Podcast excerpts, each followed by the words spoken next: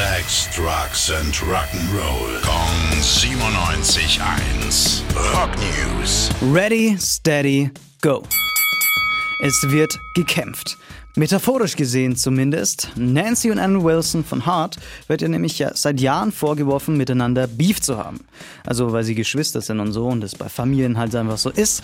Und tatsächlich gab es immer wieder mal ein bisschen so kleine Streitereien, so wie das halt eben ist, aber halt nicht das, was sich Hater und die Presse und so gewünscht haben. Deswegen hat jetzt ihr Gitarrist verraten, dass die beiden wirklich darüber nachgedacht haben, aus Promogründen einen Fake-Streit anzufangen. Wäre ja eine Idee. Aber tatsächlich würde ich einen richtigen Boxkampf zwischen den beiden mit Musik von Hart im Hintergrund deutlich witziger finden. Rock News. Sex, Drugs and Rock'n'Roll. Kong 97.1. Frankens Classic Rocksender.